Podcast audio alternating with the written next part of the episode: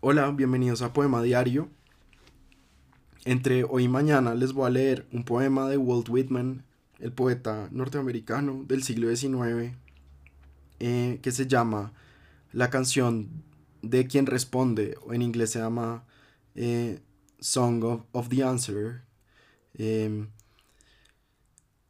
lo voy a dividir en las dos partes en que Whitman lo dividió en su libro eh, Hojas de Hierba. Esto es de una de las versiones posteriores de Hojas de Hierba. Em, dice así. Primero, esta es una traducción de Francisco Alexander, adaptada un poco por mí. Escuchen mi romanza matinal, revelo el signo de quien responde, canto a las ciudades y granjas que ante mí se extienden a la luz del sol. Viene a mí un joven que trae un mensaje de su hermano. ¿Cómo sabrá el joven el cómo y el porqué de su hermano? Dile que envíe el santo y seña. Y permanezco ante el joven cara a cara, y tomo su mano diestra con mi izquierda, y su izquierda con mi diestra, y respondo por su hermano y por los hombres, y respondo por aquel que responde por todos, y envío este signo.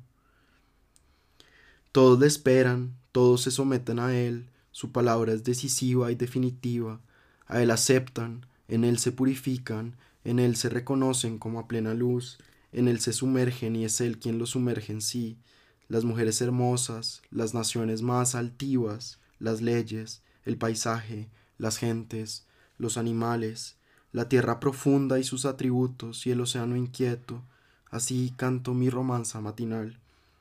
Todos los goces y bienes y el dinero y todo lo, que con él se puede comprar, las mejores granjas en que los otros trabajan y siembran y, el inevitable, y él inevitablemente cosecha.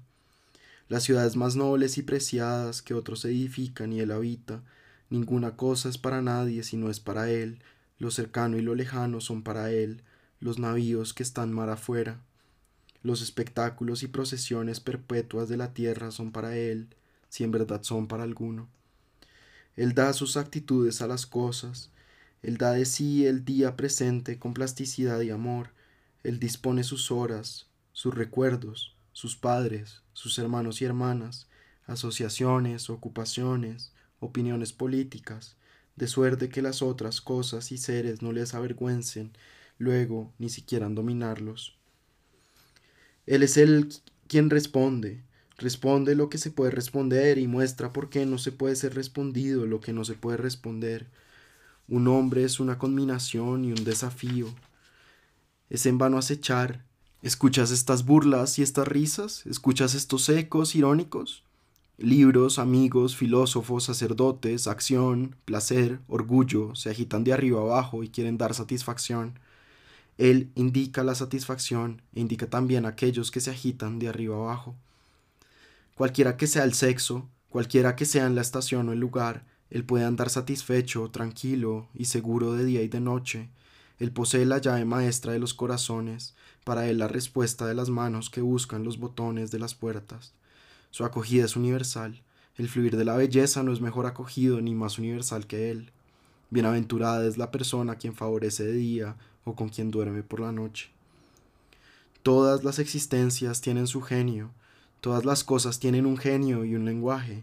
Él resuelve todos los lenguajes en el suyo y se lo confiere a los hombres, y cualquier hombre puede traducirlo, y cualquier hombre se traduce a sí mismo igualmente. Ninguna parte contrarrestra a otra, Él es el ensamblador, Él sabe ensamblarlas. Él le dice con la misma indiferencia, ¿Cómo le va, amigo? al presidente en sus besamanos, y Buenos días, hermano, al esclavo que asadona en el cañaveral, y uno a otro le comprenden y saben que sus palabras son buenas. Él camina a sus anchas en el Capitolio, él camina en el Congreso y uno de los diputados le dice a otro, He aquí que ha llegado nuestro nuevo igual. Después los artesanos le toman por artesano y los soldados suponen que soldado y los marineros que ha recorrido los mares, y los escritores le toman por escritor, y los artistas por artista, y los obreros se dan cuenta de que podría trabajar con ellos y amarlos, y que cualquiera que sea la obra, él podría ejecutarla o la ha ejecutado, y que cualquiera que sea la nación, él encontraría en ella a sus hermanos y hermanas. Los ingleses creen que desciende de su tronco inglés, judío les parece a los judíos, ruso a los rusos, familiar y próximo, de ninguno alejado.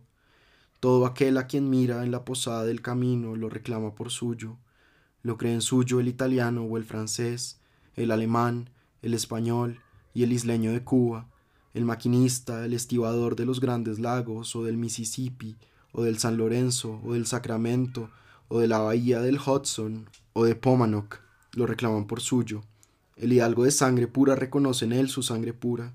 El insultador, la prostituta, el colérico, el mendigo se ven a sí mismos en los modales de él. Él los transmuta extrañamente. Estos ya no son viles, apenas si se reconocen a sí mismos. Tanto han crecido.